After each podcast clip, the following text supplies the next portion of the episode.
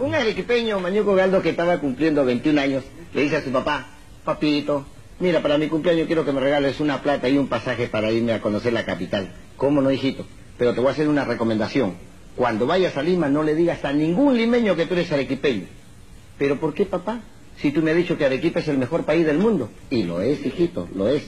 Además me ha dicho que la campiña de Arequipa es la mejor de Latinoamérica. Y lo es, hijito, lo es. También me ha dicho que el cielo es el mejor del universo.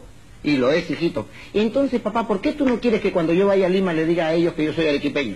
Es que usted no tiene por qué humillar a nadie.